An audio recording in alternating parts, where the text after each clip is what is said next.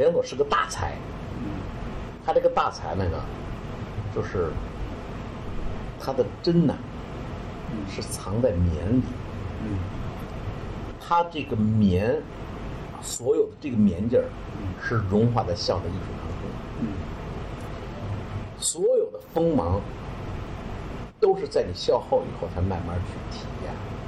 坐着半天了，他就跟我说：“小郭，你还能没介绍我？” 是吧？哎呦，我说我忘了，我说忘了。哎，我给你介绍一著名的，有一代表作，他叫梁左。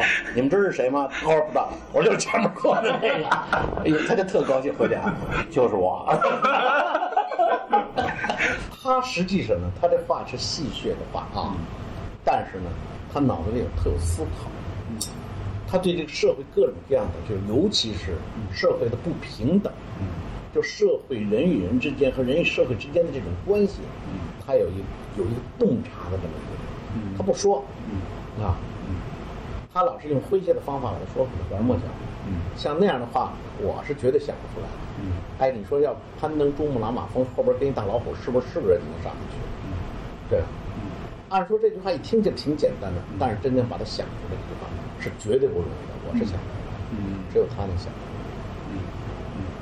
所以他呢，很犀利啊，你知道吧？你想想，就这一句话后边隐藏着多少？他带一点大舌头，对，还带着大大大舌头啊。嗯。哎，姜昆，我跟你说啊，这这什么事儿啊？他就这这么说话，我说他绝对绝对像啊。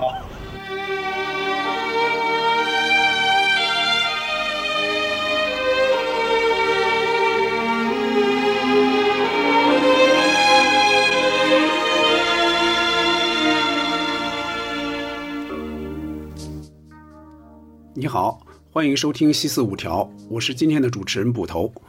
今年的五月十九日是喜剧作家梁左先生去世二十周年的日子，我们制作了五期特别节目，从本周一到周五连续推出，用这种形式来纪念梁左先生。梁左，一九五七年九月三日生于北京，二零零一年五月十九日因病去世，年仅四十三岁。杨佐先生人生短暂，却为我们带来了无限笑声。他八十年代起和姜昆等人合作，创作出《虎口遐想》《特大新闻》《小偷公司》等脍炙人口的相声名段。九十年代起，又和英达等人合作，推出了《我爱我家》《闲人马大姐》等情景喜剧。其中，《我爱我家》至今仍是一座无人超越的山峰。我们做的这五期节目都是访谈。由梁左先生的家人、朋友和工作伙伴来说说他们当年接触过的梁左。需要说明的是，这一系列访谈都不是最近进行的哈，时间大概是二零一三年到二零一五年，那时候我采写《我爱我家》背后的故事，以及梁左先生的传记，一一采访到这些人，都包括谁呢？有姜昆老师，有马未都老师、谢元老师，当然还有《我爱我家》剧组里的英达老师、梁天老师等等。还需要说明一点的是，当时录制这些声音主要是为整理成文字，有的录音现在听起来听感稍差，还请各位谅解。今天我们的节目首先推出的是姜昆老师的访谈，采访时间是二零一四年十二月十二号。呃，我是看到，其实那个《虎口遐想》那本书我也带来了，一会儿再找您签名。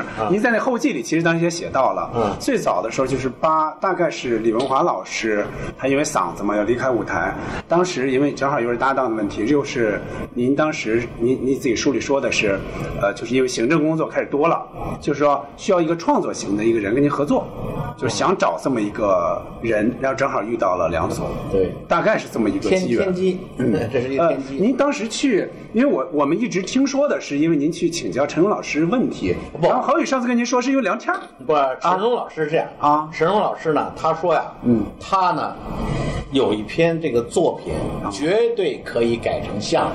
哦，他自己的，他说的，他有一篇中篇小说，哦，他说绝对是一篇相声，他已经见了我好几次了，要跟我说。哦但是呢，每次呢，我都没知道，我都不知道这个作品究竟叫什么名字。嗯，好像是叫呃，就是他写完了人呃人到中年以后吧，是吧？让他写了一个什么这个就是呃，就就像就像我们我们我们呃那个什么来，我们我们局里的年轻人似的哦，就类似这样的一个组织部来的年轻啊，人，像类似这样的事儿。后来我就说，我就上他们家去吧，哈，就约好了到他们家去。他们家住在东单三条啊，东单三条。然后我去了，我没想到就在进了他们家以后呢，我认识了两个人儿，俩谁人？一个叫梁天儿啊，一个叫梁左。我他妈把我叫去啊，干什么呢？我我聊了三回都没聊上这小说，没聊上小说。他妈那次让我帮着梁天儿啊介绍个工作，把他介绍给谁呢？介绍给陈佩斯，因为梁天儿呢当时是在洪都西服馆，对，好像是。啊，在洪都西服馆当宣传的这个宣传科的这这这宣传员啊。他妈说他是个材料啊，结果呢我就去了，去了以后就托我这个事儿啊，我就在他们家聊。但是呢，聊着聊着呀，我就跟梁左就聊上了。梁左说：“嘿，我我有一我你别你别管我弟弟，我弟弟这怎么回事儿？你就跟我聊，我就跟他在旁边一块儿去聊去。哦，他跟我聊什么？聊小说。嗯，他聊小说。嗯，他给我讲了，就是讲那个我最近写了一小说，这小说呢，我说怎么样吧？他说给退稿了，人家没憋没要了这个、啊，没要我。我说哟，那我说我说我说我看看我看看我看让我看看怎么回事吧。嗯，就这么着。嗯，我们俩人在一块儿就聊。聊呢，大概他跟我聊了有四五个小说，一个呢就是后来我们改成那个叫做我瞎想。耗子那个哦，灭鼠剂那个。灭鼠剂，嗯啊，我就用白老太太们灭鼠剂有一大段用那个灭鼠记，嗯，他还给我讲了一个，讲了一个叫是什么呀？这个这个三个，他用了三个，一个是那个老虎，他不叫虎口遐想，叫什么？就是叫什么啊？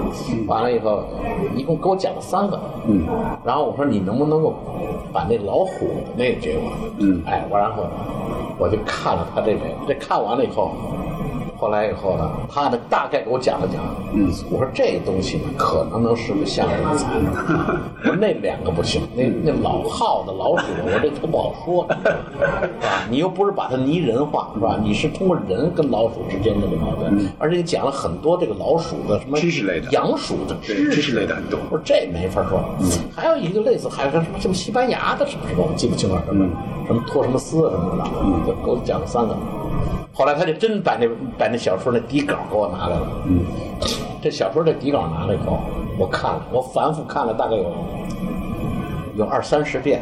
是后来后来拿回来又看了看。那当当时没有啊，对我们俩就聊天，拿了二三十遍，然后我当时就是就是跟给他，我记不清当时有电话没电话，那时候还没电话呢，反正是嗯，八六年应该是是吧？八六年，比这个早啊，应该是八六年。等于得是您八六年就出来了这作品，87年那就得等于是啊八五年、八四年，八四年的样子，八四年，我这八五年，八哦不对对不对不对，八五年，对，八五年。八五年，没错，他比那个还是因为八五年的五，没关系，你说嘛。八五年的八五年的五月一号以后，嗯啊，嗯，呃，完了以后呢，八五年，我那，我那时候也正是处在一个危机，什么危机呢？就是这个唐杰忠老师跟我啊合一起合作，嗯，合作的第一个节目呢，我们还得奖了，是小一等奖，小兵那个吧，新兵小新兵小传，新兵小那个特别。新兵小传是谁写的呢？特别棒。是牛群写的，嗯，他这是牛群被枪毙的一个稿子，我拿过来了，我说我演，我准备跟呃唐杰忠老师一起演。我为什么有？我当时脑子里在想就是说，唐杰忠呢接李文华特别的难，是，用唐杰忠自己话说了，你这个唱一歌，九九那个艳阳天来哟，你唱完了以后，他在旁边，嘿，你唱的真好听，哐地就乐了。嗯，这说什么呢？就乐了，怎么了？就乐了。就是这李文华当时在观众中就这个影响。对他说我哪能？我我我不行啊！我我我，哎，你说的真好，就乐。姥姥也乐不了啊！啊，说你别把我当李文华。咱们呢必须要演适合咱们俩的节目。嗯，我说 OK，我就想重新的塑造一个新型关系，跟唐杰忠要塑造一个新型关系。结果呢，我们就演了这个叫做《新兵小传》，因为他是部队的呀。嗯啊，我跟前面问着，哎，那时候你干嘛？那时候在也那时候也，他告诉也不能从儿子我儿子往我这传，是不是？就这样。对。完了以后，但是演完了以后呢，这个作品虽然表演获得了一等奖，但是呢，这个作品影响不大，就没有得到观众的承认。嗯。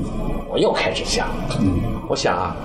我呢，在一九八五年的就是春节晚会啊，一九九呃一九八六年的春节晚会上，我跟唐杰忠老师我们搞了一起合作。这合作演的什么呢？叫照相，照相那个，嗯嗯，叫照相啊。这照相怎么呢？我呢，在春在兵团的时候，我曾经演过叫节日相，哦，活报剧，哦，小品，啊，我呢演那个摄影师，特别火，嗯，我就靠着我演这个，我们选到了这个这个这个，呃，沈阳军区啊，我们参加沈阳军区的调研，连队的调研，连队宣传队调研，团宣传队调研，我们出去演节日相。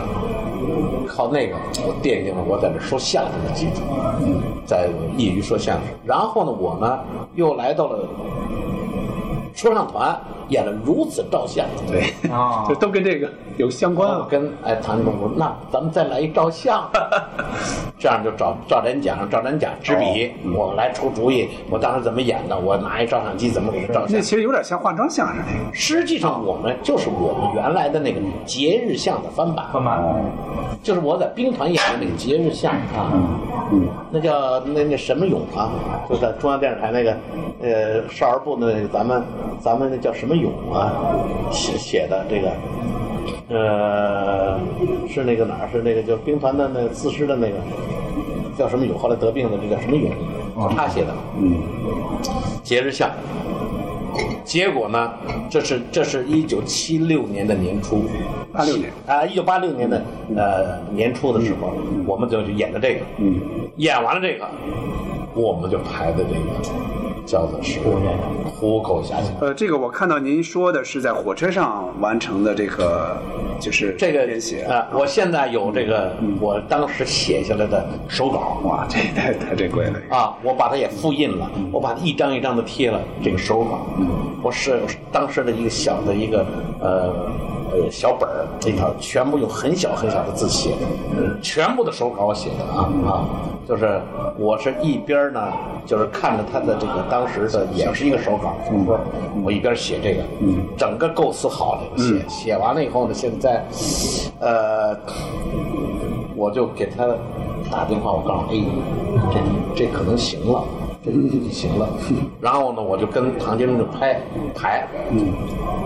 我们当时是坐着火车到广州，演了一场，哦，基本上没有笑声，嗨，然后从广州回来要到湖北，湖北给湖北的什么演出了一场，基本上没有笑声，这个，那 真是，又回回到了回到了北京的时候，我们就开始琢磨，我就跟这个谁跟这个，呃梁总说，我说你怎么不乐呀？梁总说呀。你给谁演的？我说我在那哪是给部队演的，在广州。我在那哪儿在湖北呢？是湖北的党校，那个他们他们这个什么什么学习班演的。他告诉我哈，那笑不了，就你演这些人他笑不了。正好你演的，演的人不对。他说什么？这是得给老百姓演，所以我后来我给妞妞写的，我不是给你给你们我我给妞妞，就是今年她不是要出她爸本书吗？消亡录，我给我消亡录呢啊，消亡书，我不是消亡书，妞妞准备重新写。哦，他要重新写一本，他重新写是写一本。然后我这块我给梁子写了一个，写了一个，写了一个，呃，就是给给妞妞写了一封信。他是就是长江文艺给他签了两本书啊，一个是写他父亲，一个是他自己的专业的。他他反正是签，应该是签了两两个合同，跟那个长江文艺。哦啊。因为《笑忘书》也是他们出的，是啊，他们的前身华谊，最早是华谊出的。嗯，我说呀，我说今天听说猫猫要为梁左著书，我觉得太有必要了。梁左走了的这些年，我一年比一年感到有要重新认识他的需求。按说，我应该是他最亲密的朋友，但是。在我和他在一起的那些年，我万万没有想到，他平常那些戏谑和开涮的话，居然全是今天网络语言和时髦的体力。嗯，啊，唯一不同的是，在那个时代里没有搭上流行的动车，因为那时候还没有修高铁。有的时候猛地发现现在一些流行语，居然是两朵十几年前的老话，一下子我都感觉到两朵陌生起来。他怎么能有让十几年后的人们才说出他十几年前的话的能力和本领？他是什么人？我期盼着猫猫的作品问世，回答这些年萦绕在我心头的这些迷惑。嗯，他要出要出这本书吗？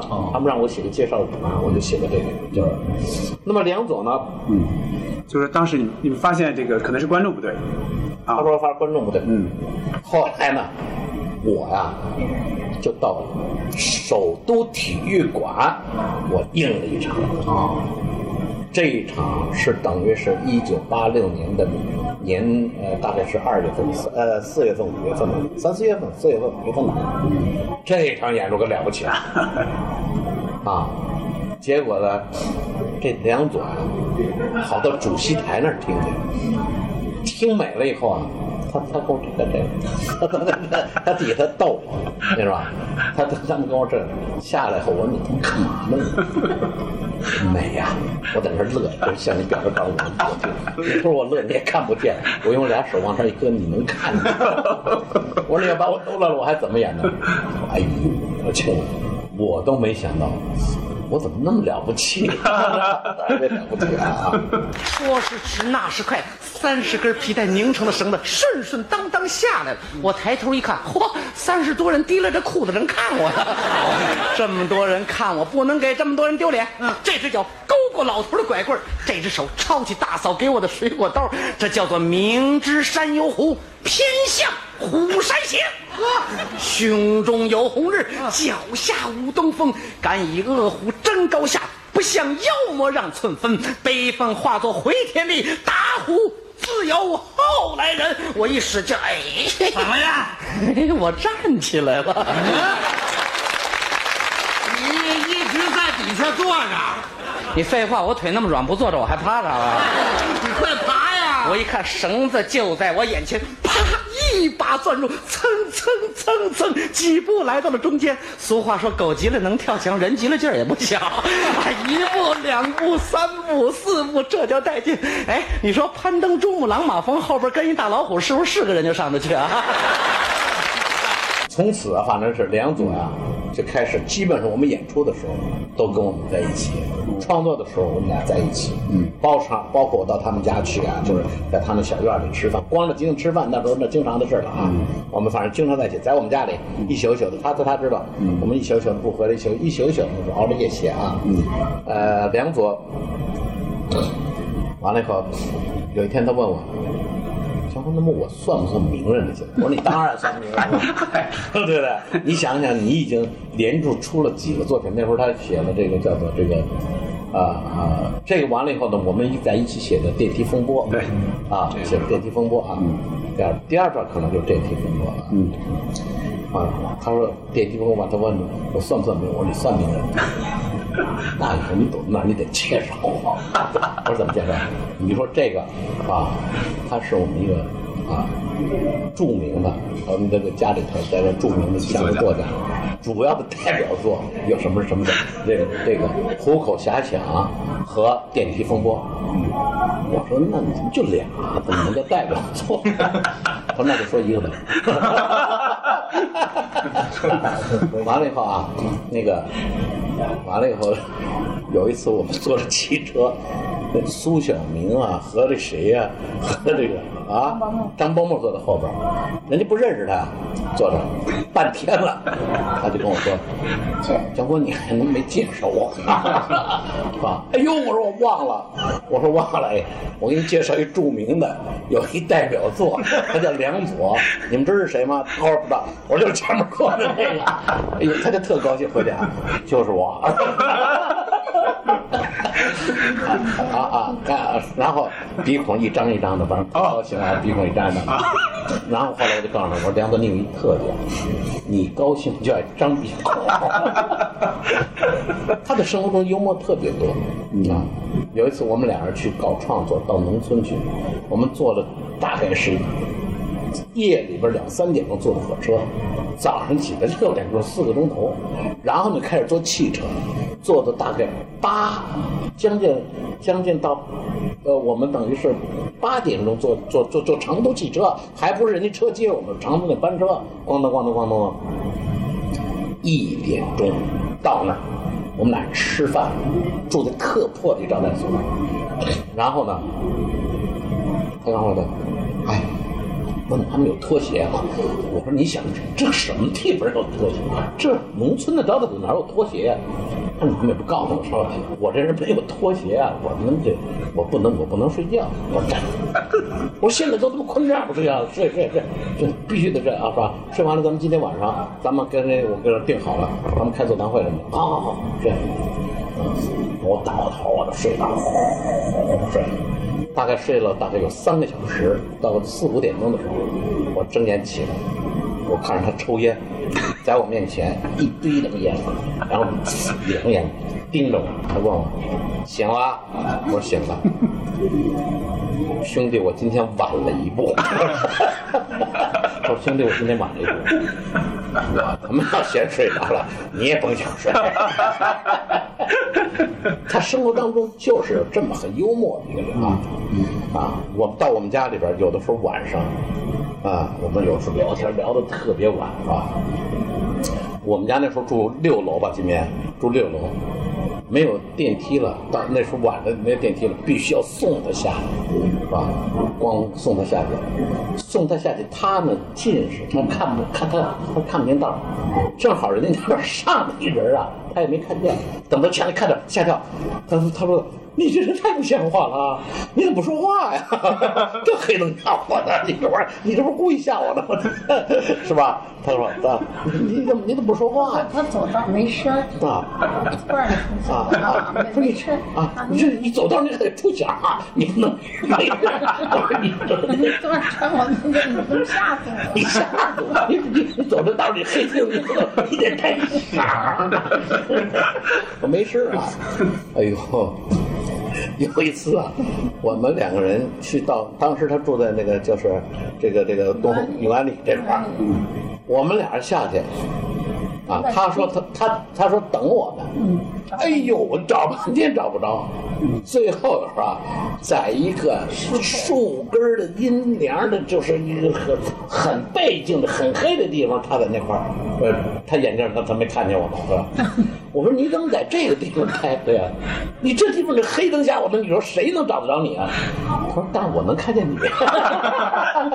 他说，他 说我能看见你啊，就这样啊，那个完了以后，尤尤其是他那些街坊，我觉得你真应该有。他那几个大哥，哎呦，那时候我在他们，他老老打架，你知道吧？一打架就他就去给劝。大橘胡同。大橘胡同啊，呃，大橘胡同完了以后。完了以后，因为家里地方也小嘛，我们摆那小桌子吃饭，对吧？摆那小桌子吃饭，光着脊呢，经常在那喝酒啊。他说他特喜欢那生活，愿意跟老百姓聊天啊啊。完了以后，我说那个说的，我说今天啊，今天我开庆祝啊。他说庆祝我们的大哥又一次回来了。我咋了？可是已经出走十好几次了。我因为什么呀？因为跟媳妇儿打架。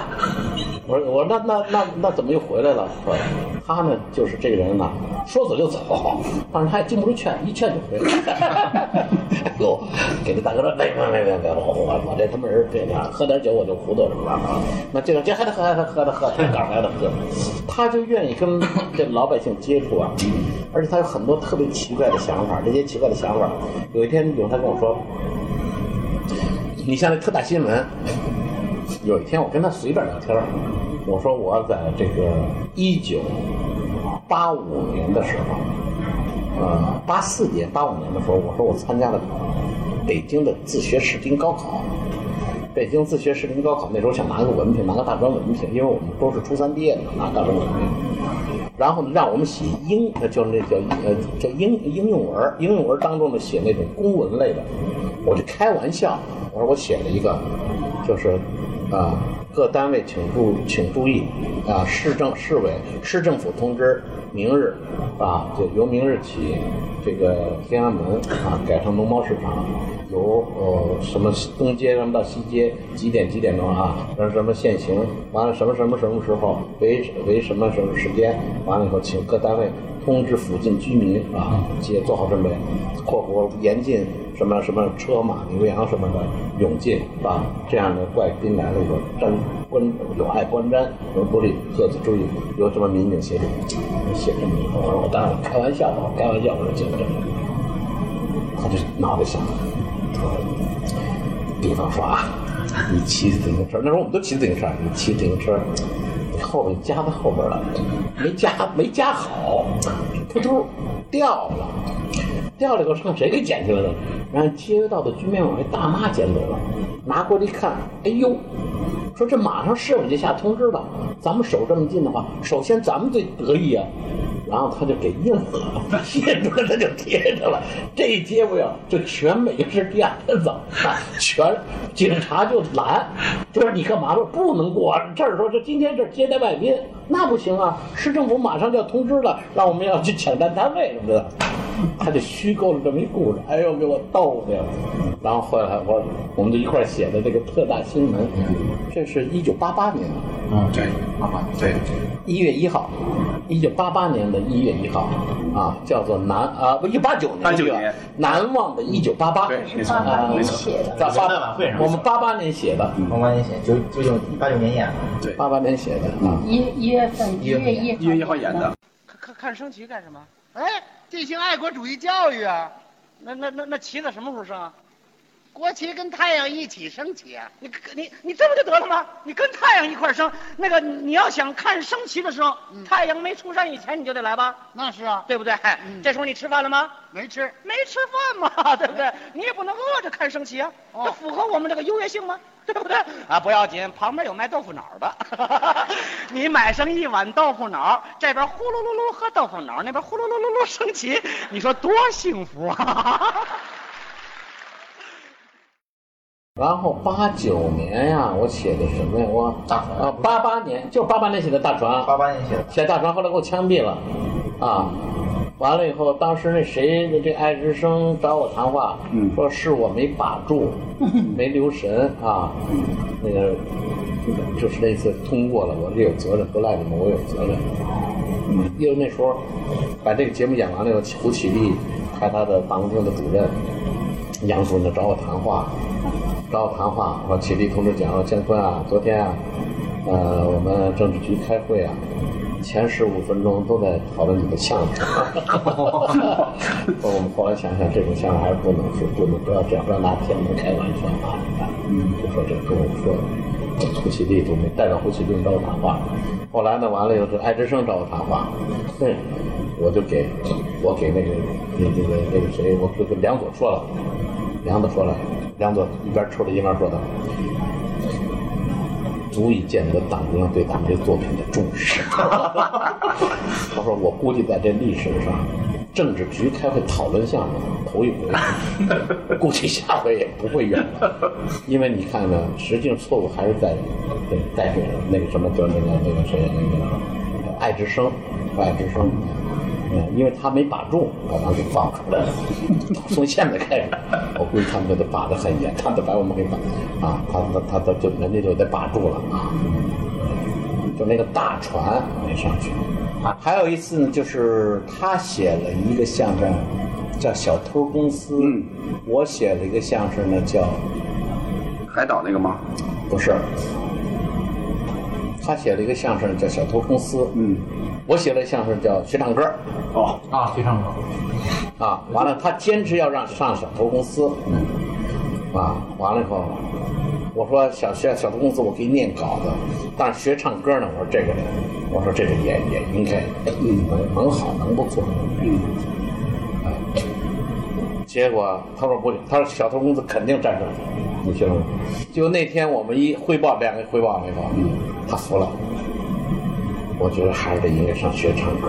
妈的，这一火遮三丑，没错啊。他说一柳啊，一柳遮三，呃一一柳就火，一柳遮三丑啊。嗯，这个真是一火遮三丑。他才，啊，看来还是这个好。嗯，他说他他说自己呃小偷公司，小偷公司呢，第一个我也没有改，后来他把小偷公司给了刘群、冯巩和刘群他们演的。我是看到说，其实，呃，您在那个呃那个那个那个《虎虎侠演》的后记里也说了，其实梁左有有时候写的那些句子是不太符合当时的相声的创作规律的哈。对呃，但是但是人们也乐了，是吧？我不知道最早的。就是《虎虎遐想》当时晚会的导演和领导审查的时候，对这个有没有什么意见？没有或者建议，就觉得好玩儿。没有没有什么意见，就觉得但是给我们砍了很多东西，嗯给砍掉了很多东西。嗯比方说我们说的，呃，这个，呃，嘿，动物园的领导，呃，对，你们你们能不能找找动物园的领导？你们给打个电话，通知一下动物园领导过来救救我。什么？动物园附近没有公用电话，您听听这是什么通讯设备？嗯，这要是第三次世界大战发展的发要要发动起来，咱们中国应付得了吗？这个给我去掉。再一个，说的，你说当一大老虎信仰什么？谈的信仰信仰什么？那你就得信仰马克思主义，多远呐？哈，你现在你就呼他的话，你你人家也听不懂啊，是吧？外国人他也听不懂啊。那会儿那你就信仰嗯佛教，佛教以身似佛，正应景啊，对不对啊？这是最终的啊啊啊那你就啊，还再者说了，佛教打哪儿生出来的？印度啊，印度多乱啊！就是说还是有一些调整啊，完细微上的调整。啊，就是那说，哎，呃，那印度印度总理都被刺了，我我管你管那时候刚刚刚刚嘛，印度总理，哪管得了我呀？那你就信伊斯兰，伊斯兰，我们家门口就是清真寺。啊，小时候去过，进门得脱鞋啊，兄弟这三接头的皮鞋啊，那是两个月的工资啊啊，看见哪位觉悟不高的。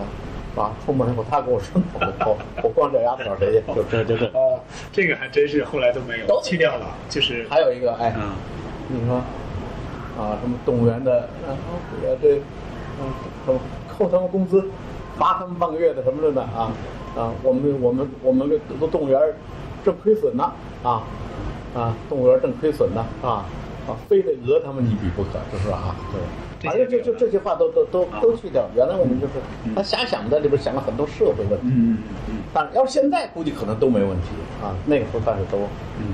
怕影响不好，呃，我我是看到这个，好像是梁左的文章里说的，就是因为就是从《虎虎遐想》开始，呃，电梯起电梯风波呀，还有包括最后特大新闻哈，就是说人们都说是有的人在报纸上批评说梁左和你们，就是你们一块儿创作的相声是有抹黑的这种，这种这种好像这种就是让人感觉很气愤。当时是有这种很厉害吗？这种没有没有。啊，当时就有一部分人，嗯，不太理解这种说，认为第一个你们说这相声好，我我问你们，嗯，它有什么主题？对，没意义，觉得它主题思想是什么？啊，他没有用，他没有用更超前的思想，就是说我们这个通篇它记录了一个时代，嗯记录了一个深层次人们内心的一种浮躁的。没错没错，还有通过社会变革，嗯。啊，这种这种改革，这种改变了人们旧的这种思维方式，嗯。所以这种新的这种思维方式，在这个杂乱交替之中呢，嗯。呃，可能就对那些呃，就是老八板儿因循守旧的人，就让他们确实感觉到不理解了，嗯。没想到正是他们这种不理解，嗯。才能促进了这种新旧思想的撞击。是。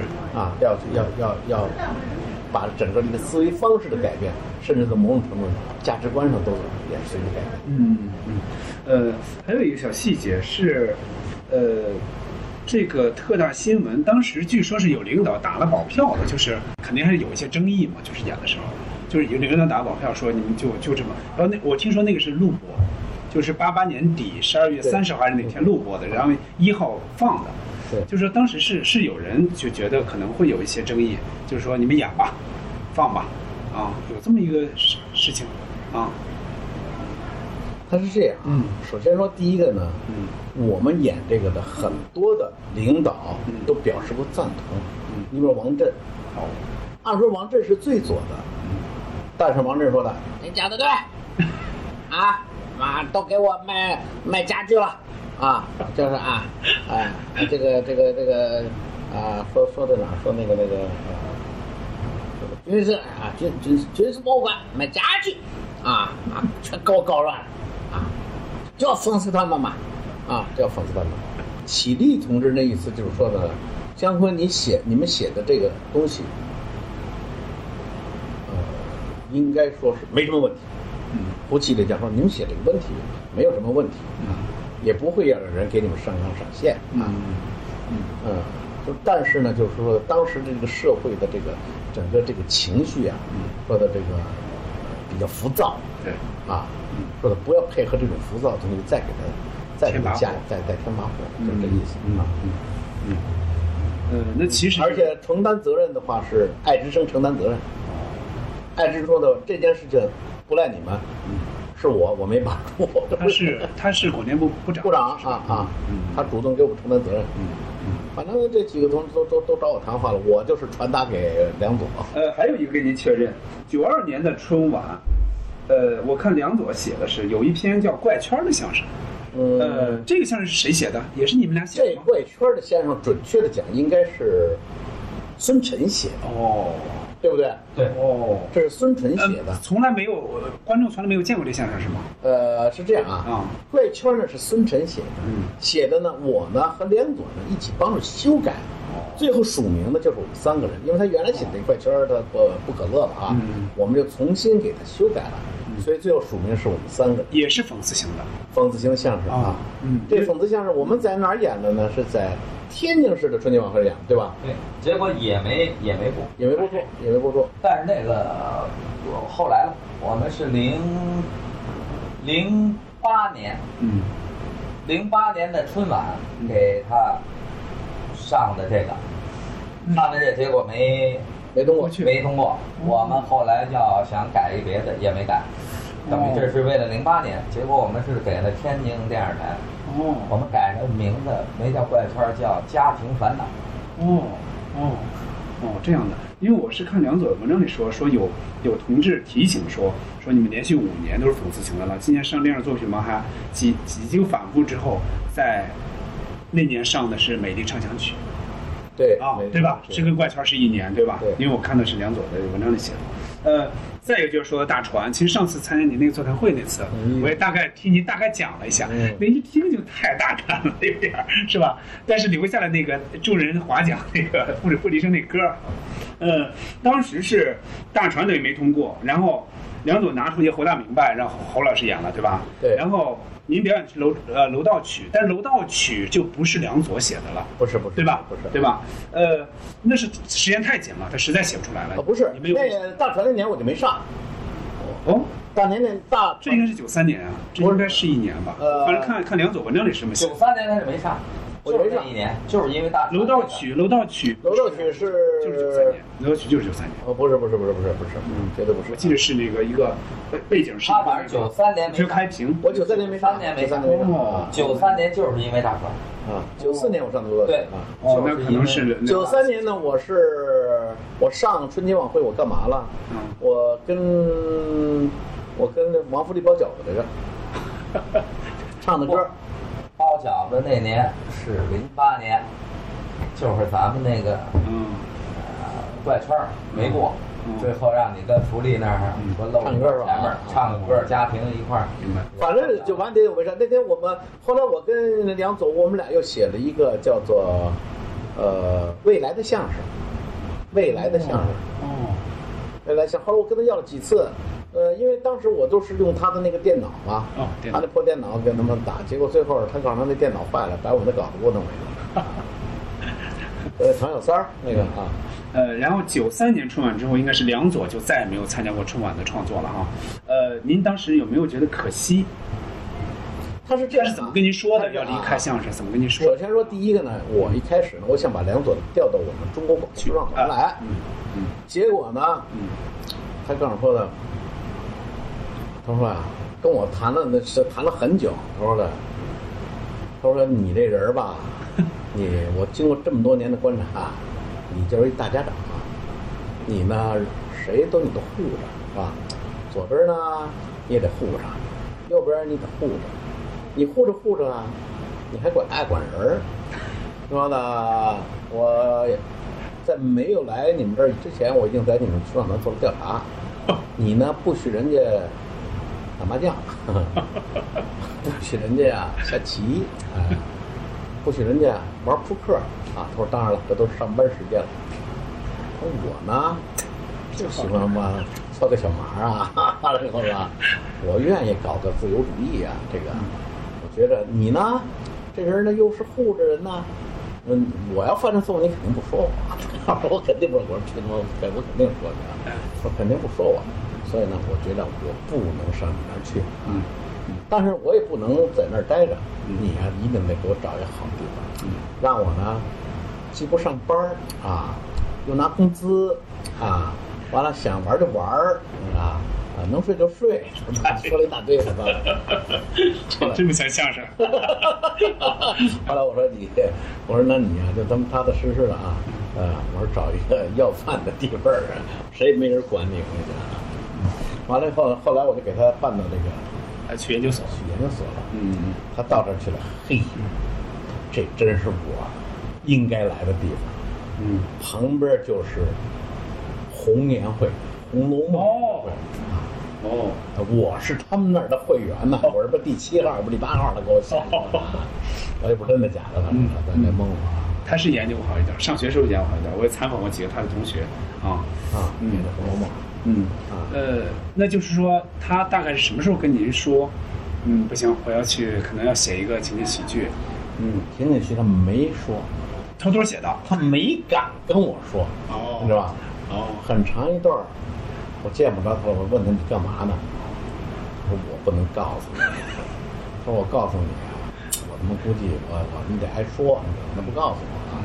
结果你看他也没让我上，什么都没有。哦，对呀、你知道他为什么呢？因为他把我所有跟他讲的包袱，他全写在上面了，对不对？我是所有的生活当中，我在饭桌上讲的笑话，我们的历史，我们这这这个曲艺界自己的笑话什么的，他全给写在里边了啊。嗯。尤尤其是像宋丹丹演那个，又是又是大鼓演员，对它里边有一些曲艺的东西啊。对。啊，因为宋丹丹的好在什么呢？就宋丹丹跟他他们是马友，啊，咱们菊萍啊，宋丹丹的跟他天第一次让我们看，就是在那个圆山饭店，咱们跟孙晨第一次把孙晨叫过来，搞这个公安部的春节晚会。啊，哦，他那天下午嗯来了，说我给你们看几集我拍这东西，在那儿我们才第一次看他。当时公映了吗？还没有。没有没有，是他刚拿出拍了，也不是两集是三集，哦给我们看了一集，我们就说，这这不全是他妈我们那包袱吗？我你强给右边来落叶子，我是落叶子落活。所以他后来说，我就没敢，为什么没敢打他？大刘，你肯定他妈说，拦着他是吧？这就是九三年的事儿，九三年年底的事儿。嗯。他刚然后他回来以后呢，他怕我说他，完了以后，他特意给我打电话，哎哎，你这你要不就说说我，他说，我说不说你，我说你他妈真是这不放写那个，嗯。你讲特特好，给他搞特好，嗯。你知道吧？当那导演吧，第一个呢，就人家站着你可以坐着，第二个呢，你说我想挪个地方啊。你不用自个儿搬椅子，有人给你搬，这个号有有人给你搬椅子啊。然后呢，你眼睛一看就有人给你给你送水了，这真真自在这个号，对，他这是那个可能是临时家庭那个事儿，他后来去导了临时家庭嘛，啊啊，他自己又导了一个一个一个片但那个好像不是不怎么太成功，啊，呃，就是说他他说跟您说完，您觉得有没有可以理解的地方？比如说首先说说收入上啊，第一个他的啊他他讲，嗯我挣钱挣得多，嗯这第一个嗯。第二个，比相声简单。对对他说我这个就是我当时一说，他们一给我记，这就是一集呀、嗯是吧？我们这叫胡卡，这是一集。他说我跟你那块儿折腾好几天晚上，一个字儿一个字儿的改。他说这在我们在我们这个这个这个这个这个电视剧里根本就不用。嗯啊嗯，而且起码这个不涉及到什么审查什么各方面，可能没那么严，因为那他在这这个我我就我也没知道那么多嗯啊。，他当时当时我记得有一个说法，说是全国的相声作者是两个半还是三个半来着？都包括谁？我现在不是那个时候，就是嗯大家，我也觉得有点危言耸听，那怎么可能啊呢？相声作者当然很多呀，啊，是好像当时就我小时候就听说这么一个说法啊，就是当时就是就是就是危言耸听，因为你看嘛，嗯从我演完了那个就是就是这个呃叫做我演完了这个想入非非以后，哦。天津想入非非，我获得了二等奖，嗯。以后就开始就说相声落入低谷，相声创作没有作品，啊一直说到现在了。你想想那时候多少？想入非非那边就一七几年啊，没，八八一年。一，八一年吧。哦。你看八一、九一、零一、一一，那么三十年了，一直就说相声落入低谷。嗯。从那个时候开始，就人们一直对相声不满意，但是相声呢一直是不断的出来。嗯，他就是说开始后来就从我爱我家之后，他开始不管是导吧还是写吧，进入这个情景喜剧这个圈儿之后，你们联系就没有那么多了，就是说你沟沟通还多吗？啊、呃，反正多吗正过去是少多了对。，就是说呃这种这种就是这个圈子的这种状态是不一样的。不，他呢就是这样，嗯他这人那个思想啊，我个我觉得他他很复杂。嗯他这个首先说第一个呢，他应该是生活在一个既有传统的这个这种这种这种共产党的这种教育，又有这种比较啊正统的呃这个这个知识分子家庭的这个这么一个环境当中，但是他这个思想很怪，你知道吧？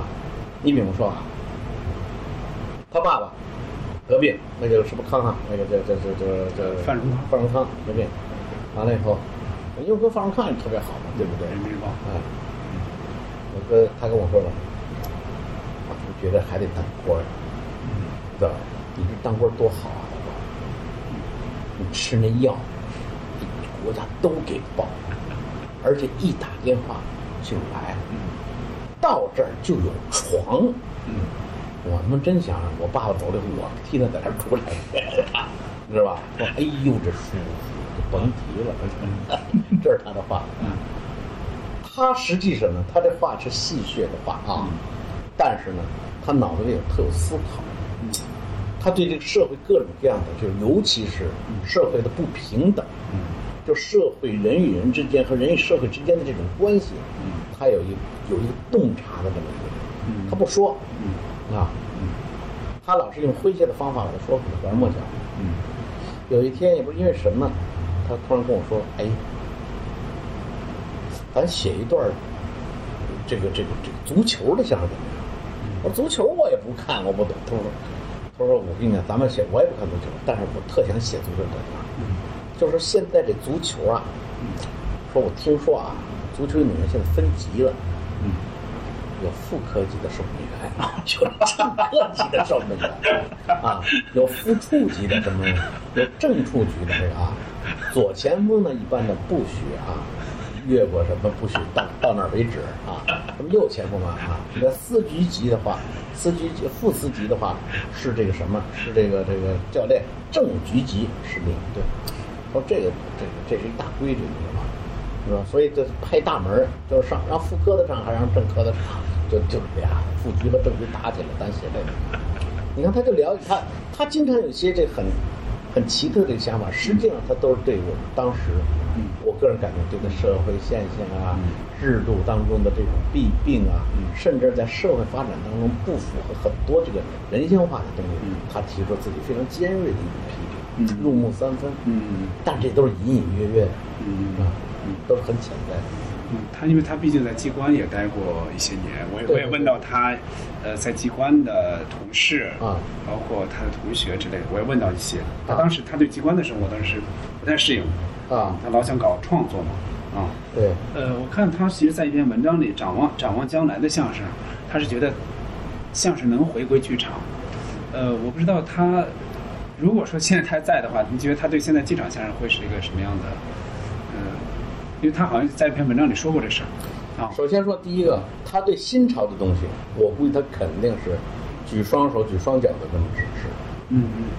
因为他觉得新的东西，他不是他不是他用一个传统的艺术眼光来看，他是一个从社会的角度，角度、社会学的角度来看，嗯。他这种人肯定是觉得这种新的东西不仅仅代表他们好像新一代的这种艺术追求，他是对旧的东西一种挑战，嗯他是站在这个嗯为这个角度来看，我觉得这是他的本性。嗯嗯之所以他写东西有的时候比较犀利，对比较诙谐，像像那样的话，我是绝对想不出来的。嗯哎，你说要攀登珠穆朗玛峰后边跟一大老虎，是不是是个人能上去？对吧？按说这句话一听就挺简单的，但是真正把它想出来的地方是绝对不容易的。我是想不出来，嗯只有他能想出来。嗯嗯所以他呢，很犀利嗯啊，你知道吧？你想想，就这句话后边隐藏了多少东西嗯嗯啊？攀登珠穆朗玛峰后边跟一大老虎，是不是是个人就上去？嗯啊，他实际上尖锐地提出了一个社会问题，嗯是吧？啊，他这里边有很多悖论的东西，对，没错。是吧？是说说最后的状态吧。就最后的话，他应该是零一年的五月十九号没有的。您是从谁那儿得到的消息？当时？啊，我是第一时间赶到的。哦，我赶到的时候，在人民日报宿舍。在人民日报宿舍的时候，嗯。因为因为我对他因为太熟悉了，他基本上的一些跟谁好，嗯。哦，发生了什么样的事情，是吧？跟谁借钱，完了以后呢，他是一个什么样的一个心状态，我是非常了解的，我是非常了解。他最后也是他陷到社会比较很复杂的那个环境当中，完全是他身上的很多比较懦弱的那种，怎么说呢？就知识分子那种，嗯那种那种，嗯我个人感觉是那种天天生与生俱来的那种弱点，嗯造成他自己人生的一个悲剧。嗯，就最后压力太大了。哦，对他这压力太大了，太大了。嗯嗯，我不愿意就是说过多的就苛求他，但是我总有时候我比较恨他，恨他在就是这个人呢，就是怎么说在有很多他在大是大非的方面非常清楚，但是在小是小非上面非常的模糊。嗯然而正是这些小是小非上面断送了他的性命，嗯断送了他的性命。嗯我我是这么感觉。反正他的后事我们都担起来了，全都担起来了。这个我等于当时我不知道我是当他是九一年吧，呃，零一年，零一年二零年五月十九号啊，二零零一年五月十九号。那时候我当没当研究所所长？我想想，我我记不清了，二零零一年。他当时最后的关系是不是还在研究所？是吧？我我可能还是当研究所所长。在那之前，反正最后我等于是把等于他所有的丧葬费全给他，我全给他包起来。嗯、在那之前，呃，联系是大概多长时间之前？还记得吗？现在？嗯，那就已经有半年都没有联系了。嗯嗯，大概就是在半年以前，我让他参加的我一个叫做“朋友”的这样一个呃哦，电视节目吗？电视是那个吧？啊就是那个王刚主持的。王刚主持是那个，那我我我有印象，你看过吗？有印象。嗯，有他吧？有印象。有他吗？应该是有啊，啊、有点印象，因为那个节目当时我老看。啊，对，嗯，没他，啊，没有他，反正那节目我老看。因为是什么呢？嗯。我呢，让他去参加我这个节目。嗯。但我这个节目，王刚老师在哪儿录制啊？嗯。是在石景山录制。嗯。他呢带了一个女孩子，说一块儿来看。嗯。这人就吹，我跟姜昆多少，姜昆说了，这个必须得有我啊，如果没我就拍不成啊，他得吹牛是吧？结果他跑到中央电视台去了，嗨到中央电视台，人家一说没有，人说肯定的，姜昆在这边呢，人家叫我来的，可能一看就打的。我说我在，哎呦你，我告诉你是这，你看看怎么回事，我给你都发的信息了。啊，他一起他没来，哦哦，就没没赶上，当时德旺那录制。德旺导的嘛，那应该录的第一期，是不是第一期啊？第一期用的是他，哦，第一期朋友反正那石景山没来，那天他是没是不是没来吧啊对，那天我我记得特别清楚他没来。回来我跟他呃生气了。啊，我说，你就因为你自己，而且你造成你自己造成的错误，你跟我耍脾气，这也太不对了吧？你你你你你那腕儿也太大了。我说我请来的都是跟你有关系的，杨澜，是吧？完了以后这个什么，这个全都是名名演员，是吧？我什么王刚、杨澜、赵忠祥，什么都都一块儿。我说你得多好，嗯，他非常诚恳的说道，我他妈丢脸了！我说怎么丢脸啊？就领着那个人，我跟人他妈夸夸夸口来着。我说我结婚在那，我一我我，人家说那次我能进去，我保证进去，还让你看你肩宽这个那的，就到那儿你没在那儿，我还又找不着你，嗯，我必须还得继续把这口气，我还得不能咽下去，继续把它发出来，怎么办呢？就只能撤。撤，我什么姜昆，我不认识他了。他跟我是这么解释的，这是有他自己的这个这个这个这个想法。所以他是一个很有性格的人，嗯他特别逗。嗯哎呦，跟我们家江山的斗事儿的多了。嗯江山学那个，我们江山学人是一，他就我听好几个人说，他其实他虽然是北京人，但他他说话其实他不是纯，比比如说这个这个这个北京味儿和没您这么浓，他这个北京味儿他是这样带一点他说他带一点大舌头，对，还带一点舌头大舌头啊。嗯，哎，江坤，我跟你说啊，这这什么事儿啊？他就这这么说法。我说他觉得自己学得像啊。有一次呢，江山呢给他打电话，说：“您是梁左吗？”“对，我是梁左啊。”“呃，我是吴兰青他们同事。”他说：“吴兰青的同事。”“哦，呃，你你你有什么事儿啊？”我问他：“我是会计。呃，吴兰青的工资发了，请你到呃到青年会的青年，请你到青年会来领一下吴兰青的工资，向他逗他。哎，不对呀、他说的，你们应该把工资给我送来呀。说吴兰青不在，你必须要来过来一趟。哎，你这么说话我就不高兴了。什么叫必须呀、你那意思呢？我要不必须不必须，我怎么办呢？如果你要必须你你必须得来，如果你不来的话，这个工资我们就扣了，算吴兰青全献给国家。看一遍，你他妈这不像话！这还没听出来你这不像话呀！啊啊！你们这你哎，你是你是你你叫什么名字啊？你电话多少？我得给你们领导说的说的去啊！这个事儿简直太那个，嗯，你别你不能这样，你对领导，我们领导不会听你的，因为领导只听我的，我们就记得，我就不信，嗨，我还没碰上这这这呢。哎呀，他说我头一回，我让让江山把我给骗了，给他涮了一道。您觉得，如果说他一直在从事相声的这这个这个这个一直在这个领域，不会，他不会，他他不首先是不会的，这个这个设想就没这不可能不可，能存在的啊，因为什么嗯？首先说，第一个嗯，他觉得创作相声太苦了嗯；第二，他觉得他拿出创作相声的十分之一的力量，就能完成现电视剧的创作，而且他这个电视剧要比他的这个相声各个方面的影响都大，地位都高，收益都多。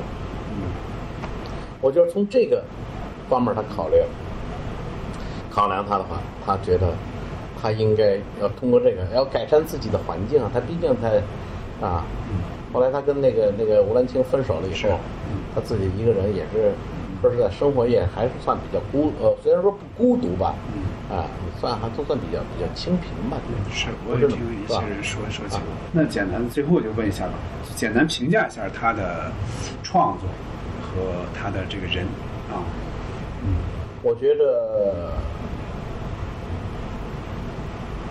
梁左是个大才，他这个大才那个，就是他的真呐、是藏在棉里，嗯他这个棉，所有的这个棉劲儿，是融化在笑的艺术当中，嗯所有的锋芒，都是在你笑后以后才慢慢去体验。嗯呃，这个喜剧啊，到头来都是最有力量的是这个悲的那一面。而悲剧要是老呃喜悲剧要是老悲下去的话，老悲下去了，你根本就喜不起来了。那个时候就整个就人人生活就没有没有希望了。所以我觉得这个喜剧的本身的这个力量，是悲剧跟喜剧在一起的融合的这么一个东西。嗯所以我个人感觉到，整个这个这个这个这个这个这个叫做梁左的这个作品当中，实际上都孕育了这个哲理。嗯，他所有的用眼睛能够观察到的，比方说他自己独立创作的啊，独立创作的《小偷公司》嗯，字典，大美人儿，哦大美人儿那字典，海岛哦，遇难，海岛，嗯海岛遇难，海岛遇难我加了一点意见，但是主要是主要是他自己的意。海岛遇难的时候，因为我跟他我们一块儿吹这个路子的时候，完了以后我我，而你看看他所有的这个，还有一个叫火葬指标，哦，知道，知道吧？知道，这四个相声，你你仔细看，这四个相声，说实在的啊，我不是很夸夸我们之间的合作，我们俩之间合作的就是，他写出来的东西，我把它画成在舞台上能够演出来。如果他写出的东西没有经过这个画，在舞台上总经常是呈现不出来的。是，但是这四块东西，这四块活，你怎么看，都应该是一个非常好的作品。这就是因为他有一个文学的底子。对，就是从文学结构上，从他的人物的情节，呃，他这个事件的这个情节，他从这个人物之间的这个塑造，以及他事件本身的这个矛盾，啊，你比如说火葬，这火葬本身是一个我。是一个不应该有指标的，给它弄一指标，是吧？就是你今天你必须得完成 啊，你那个你要完成了以后，你你你那个晚晚死一点，你拖你拖一点，拖到明年。你要是你们完不成的话，你就门口就盼着你这，哎，你赶紧给我们把这指标给完成，你咽了气就得了。你说这么多年你不说，这么多天不说话，你看就这几天你你你你你就你非得熬着熬什么劲儿？他就是他很很很跟人的情理相悖的，是吧？你像小偷公司，对。是吧？小偷公司就明显了。再有呢，像我们说的这个，就是这个这个这个这个海岛遇难，是吧？海岛遇难到底是个什么样的什么样的内容？对，内容发展。海岛遇难呢，就说我这些日子江村看不见你了，你干嘛去了？我呀，拍拍电视剧去了。嗯，一个拍一年，一年，你这能拍五年你都拍不你不知道啊，我们这奶奶？拍的什么戏呢？就是我有个划着船，啊，在海上旅，就是像那个那个那个探险似的。结果呢，船他妈被撞翻了，游到了一个岛上，在岛上生存，就这么一个故事啊。这不鲁滨逊啊？对，呃，这个漂流记嘛，哎，就这么一个故事。嗯，那我要不要拍成电影？我拍成电影啊？嗯，完了以后，那排吧，我先是剧本这块就审查。嗯。回头剧本完了以后，领导看完了以后，说的：“哎呀，你看就你一个人在岛上，是吧？你这个好个人，一个人离开了组织有什么作用？是吧？是不是能够多一个人嘛，帮助你？嗯，你说漂亮，哦，是不是？漂亮。哦，那么两个上去了以后，光两个人，有的时候你说要研究点东西，形成决议，这个东西吧。”这三个少数服从多数原则什么的啊，成立个支部都可以。三个啊，三个啊，三个的三个人，三个人你还得注意是吧？你有的时候开展一些工作是吧？别的，你像有女同志啊，开展派给他挑四个，得加一女同志开展女人。女同志她对三个男同志怎么开展？还 加一女同志，再再多几个漂亮，越漂越多，越漂越多。最后又不是，这是这是什么？鲁滨逊漂流记，这是越南难民。哦，这样的呀！啊啊！我一直对这一点一丁点信息都没有，好像找不到这个信息。这个是这这个是也说过，但是也没有审过，也是什么？这个是我的曾经让，我曾经让好几个人演过这个。哎呀，他们都是，我觉得他们都是二度创作能力不行。嗯。嗯，这个梁左的段子呢，可乐，但是把它形成相声的包袱，还要一段漫长的距离。哦，就不能拿过来就演。对，二度创作是非常重要的。嗯嗯嗯。所以那个时候我让笑林和李国盛演过这个段子。对对。但是他们没有把它演出来。嗯。后来是让王玉和这个宋德全儿哦。演这段相声，他们也演过，嗯，也没演出来。我记忆当中他们就是这么的。嗯，呃，您刚才也说到小偷公司，其实有一点不太明白，因为您和呃梁老师你们你们合作那么多，呃，为什么小偷公司是不是不是您去演的？这个是是各种机缘吗？啊，不是啊，这是我呢，嗯，发言风格不是，我不愿意演，啊，我不愿意演小偷公司。啊。啊，呃，我我我从我的审美来讲，啊，我说我成立一个小偷公司，人家也不信。就从定位从这个人的就我自己个人的演出的这个地方来讲对对对对对对我不能演，嗯而且我也演不了的。最不能让人容忍的，就是看见人家公司啊在电视里头做广告，我们这公司也在上电视做广告。你们公司也做广告？那连广告词都想好了。什么词啊？朋友，你想迅速发财致富吗？哦，请参加小偷公司，它可以使您一夜之间腰缠万贯。嗯本公司的联系人谁呀、无意外传，电话号码暂时保密，电报挂号无可奉告，单位地址打一枪换一个地方。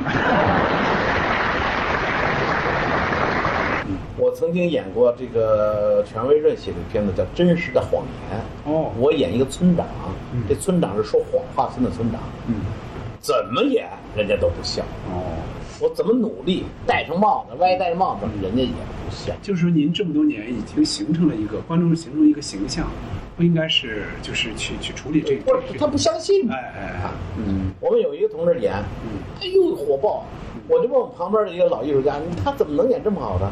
他说他这人平常就没实话，好。他就演的自己。演自演默，这样的啊。那刚才说的作品，这个人你再谈一谈，咱插歌就。呃，而且这个谁呢？就是我个人，我个人感觉这个就是这个梁左是一个人情味儿极浓的一个人，嗯就是浓到他除了怜香惜玉以外，无论是老人，无论是孩子，无论是这个反正各方面人吧，他都有一种特热情的那个劲儿啊，他都能站在人家那个立场替人家去考虑，考虑疾苦，考虑困难什么，我觉得这点特别难。就设身处地，你说他是一个知识分子一样子，但是他从来你没看见过的，他就跟人家那些就是这老百姓格格不入的地方没有，我觉得这点特别好。你想那大杂院里边，嗯是吧？他也大小人家也这算真是也算个高级知识分子，嗯但是他能够跟所有大杂院里的人能就能打成一片。哎，这这是很不容易的一个本事，嗯是吧？所以他也是三教九流，嗯啊，无所不教。嗯可能也因正因为他这个弱点，这个优点，也也成了也成弱点啊，成弱点。好的，这次我们的怀念梁左先生的特别节目就到这里，下期再见。